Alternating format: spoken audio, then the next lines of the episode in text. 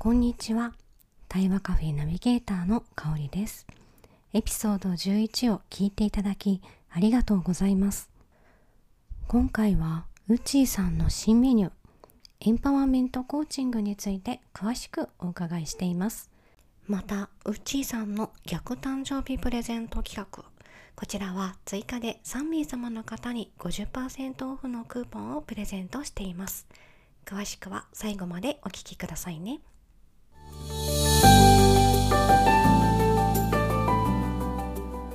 にちは。心と腸のカウンセラー内山美恵子です。対話とは信頼関係を築くコミュニケーションです。このポッドキャストでは自分も相手も大切にするコミュニケーションについて皆さんと一緒に深めていき忙しい毎日の中でほっと心が軽くなる。そんな時間を持ってもらえたらと思っています。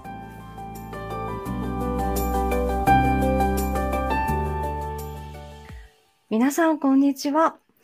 6月に入ってじめじめとしていますけれども、お元気でお過ごしでしょうか？うちーさん、こんにちは。こんにちは。よろしくお願いします。よろしくお願いします。うちーさん、6月はうちーさんのお誕生日だったということで、はい、おめでとうございました。本当に。はい。何か素敵なお祝いされたんですか？はい、あのー、キャンプに、あのー、誕生日にはい、行ってきました。わあ、素敵ですね。ちょっとまた詳しいことを聞きたいところですが、ちょっと話を変えてですね、あの、えっと、前回、うちーさんのソロエピソードということで、はい。あの、お話をいただいて、その中でうちーさんのお誕生日の逆プレゼントっていうね、企画もご紹介いただいたんですけれども、はい。でね、ちょっと今日はそのお話をもうちょっと詳しくお聞きできたらいいなと思っているんですが、はい。あの、前回のエピソード、もしね、まだ聞いていらっしゃらない方は、ぜひ、あの、今からでも聞いていただけますので、そちらも一緒に聞いてください。で、あの、もしまだ聞いてない方のためにですね、うちさん、ちょっと簡単にあの、前回のエピソードをさらっとおさらいしていただけますでしょうか？あ、はい。えー、っと、テーマが NLP と発達デコボコっていうことでお話ししたんですけど、はい、最近私が neurodiversity っていう脳や神経の多様性みたいなお話を聞いたときに、私がずっと10年ぐらいテーマで取り組んでる発達デコボコっていうのとつながったんですよね。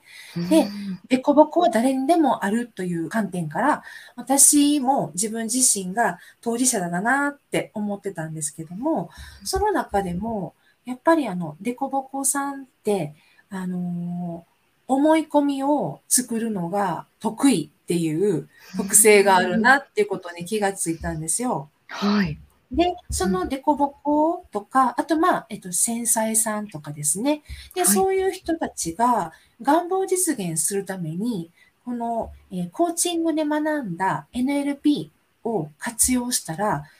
こう、思い込みが、ブロックが外れて、願望実現しやすいのではないかっていうことで、自分の中で、こう、これをコーチングに取り入れていこうと思って、新しいメニューを提案させてもらったんです。なんか私もそのうちさんのね、そのエピソードを聞いて、今まで自分にね、発達でこぼこなところがあるとか、全然意識したことなかったんですけど、うん、あ、もう誰にでもあることなんだなっていうのに、まず気づけたっていうのと、うん、今までうまくいかないなって悩んでたこととか、こう落ち込んだりとか、もやもやしてたことがいろいろあったんですけど、あ、そういうふうに考えたら、自分に合ったやり方でね、自分のあの願望を実現できるようになるんじゃないかなって思えて、すごくなんかこう、ストンって落ちたというか、あ、こういうことだったんだっていうのがすごく、あの、こう、染み渡るように感じられて、はい、あの、もっとその話聞きたいなって思っていたんですね。で、今日はちょっとそのあたりをね、詳しく、あの、初心者にもわかりやすく噛み砕いてお話しいただきたいと思ってます。で、まずそのね、キーワードになっていた、NLP っていうところなんですけれども、NLP は、えっ、ー、と、初めての方にも分かりやすく言っていただくと、どんなことになるんでしょうか？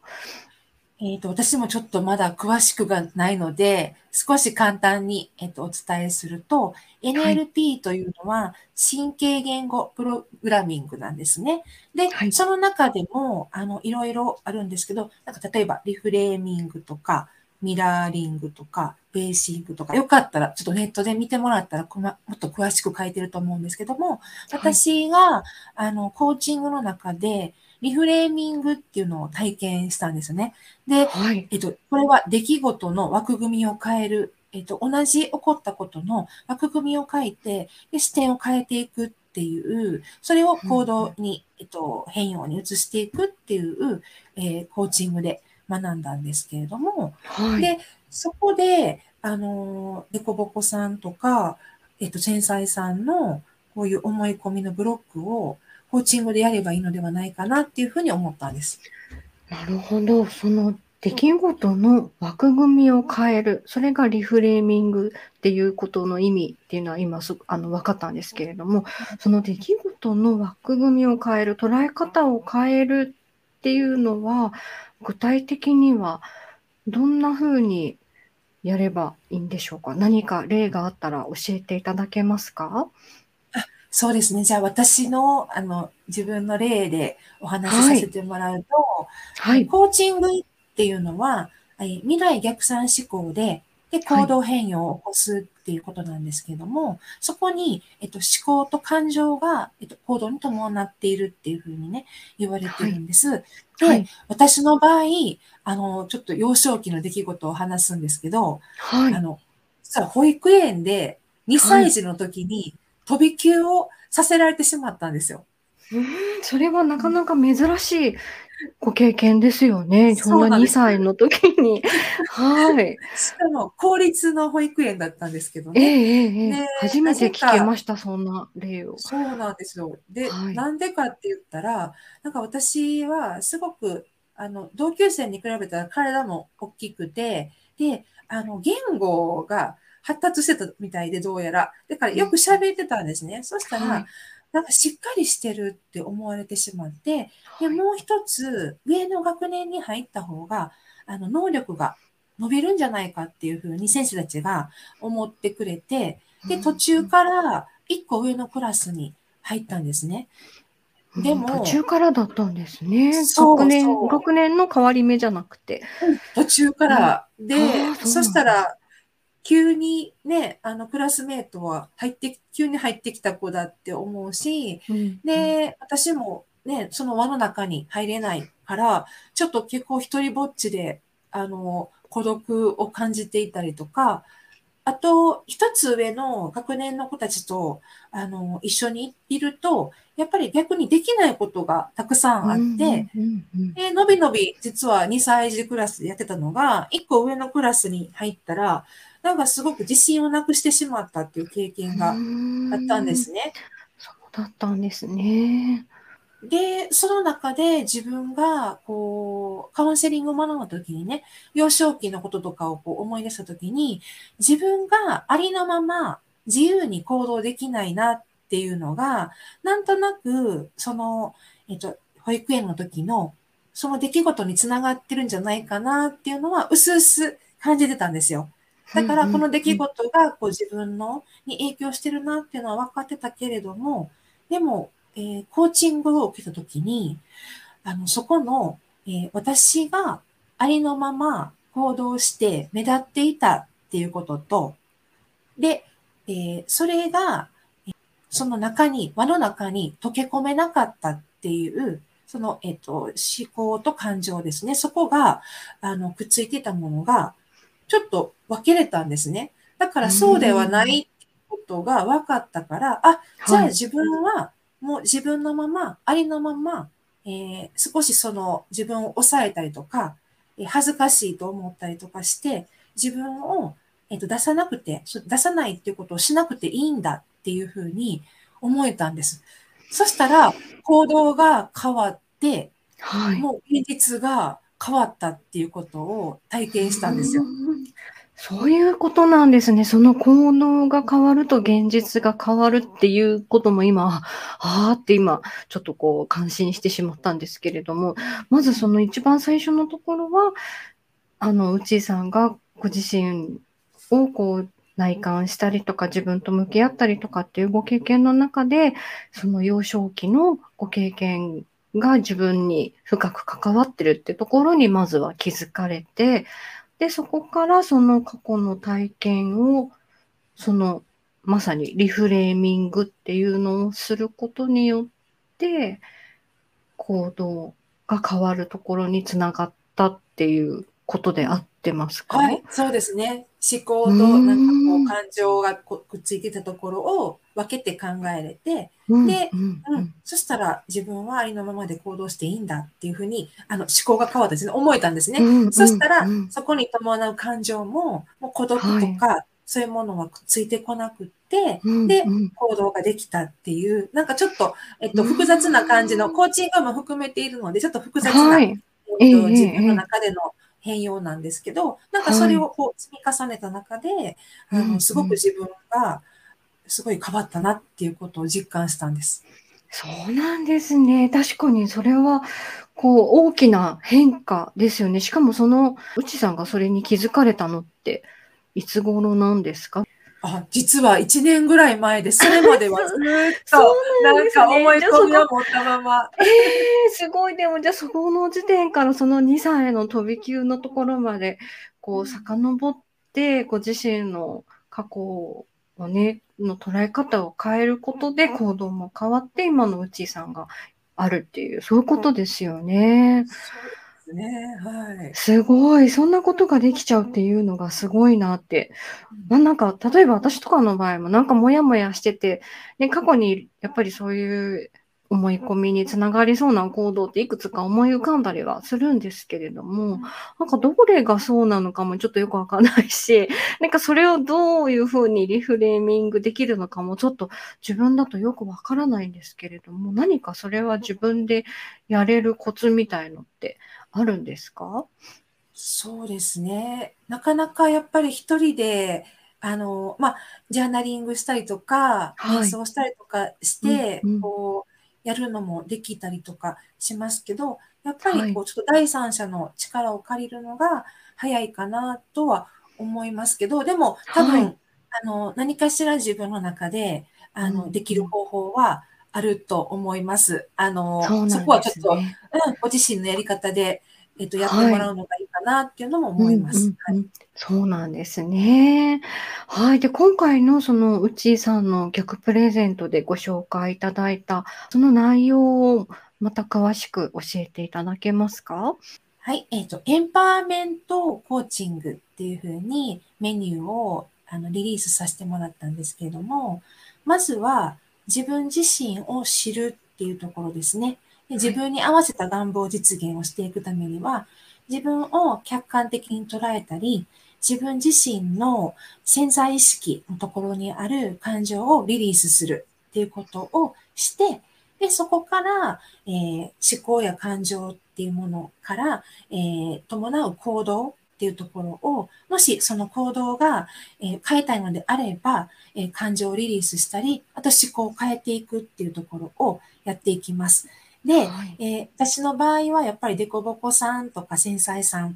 ていうところに合わせてやっていきたいなと思うので、例えば、えっ、と、ポッドキャストでも話していた、こだわりが強いとか、0100思考になっているとか、はい。なんか物事を深く、すごく受け取りやすいとか、あと、あの、私なんかすごく多いですけど、なんか注意が欠陥するから、すごくなんかびっくりするぐらいの、ね、失敗をしてしまう。私たちよくありますよね。失ね敗してしまはいうとかいうところで、あの、そういうところに合わせないといけないですし、今までの多分、こう、生きてきた中で、そこの中でこう傷つき体験とか、あと、はいやっぱり物事をこう自己啓発をしても、なんか長続きしなかったっていう、あの、自信のなさみたいな感じ。うんそこをちゃんと、あの、客観的に見るっていうのが大事なんですね。で、あの、で、小ぼこさんとか繊細さんって、この間私、セッションしていく中で、あの、皆さん言うんですけど、できたところには、視点がフォーカスしないっていうのがあるんですよね。で、できないところにやっぱりフォーカスしてしまうっていうのがあるので、それこそ、うん、出来事の枠組みとか視点を変えるっていうことをして、自分自身がちゃんとできたことも、できなかったことも、ちゃんとフラットに受け止めるっていうことを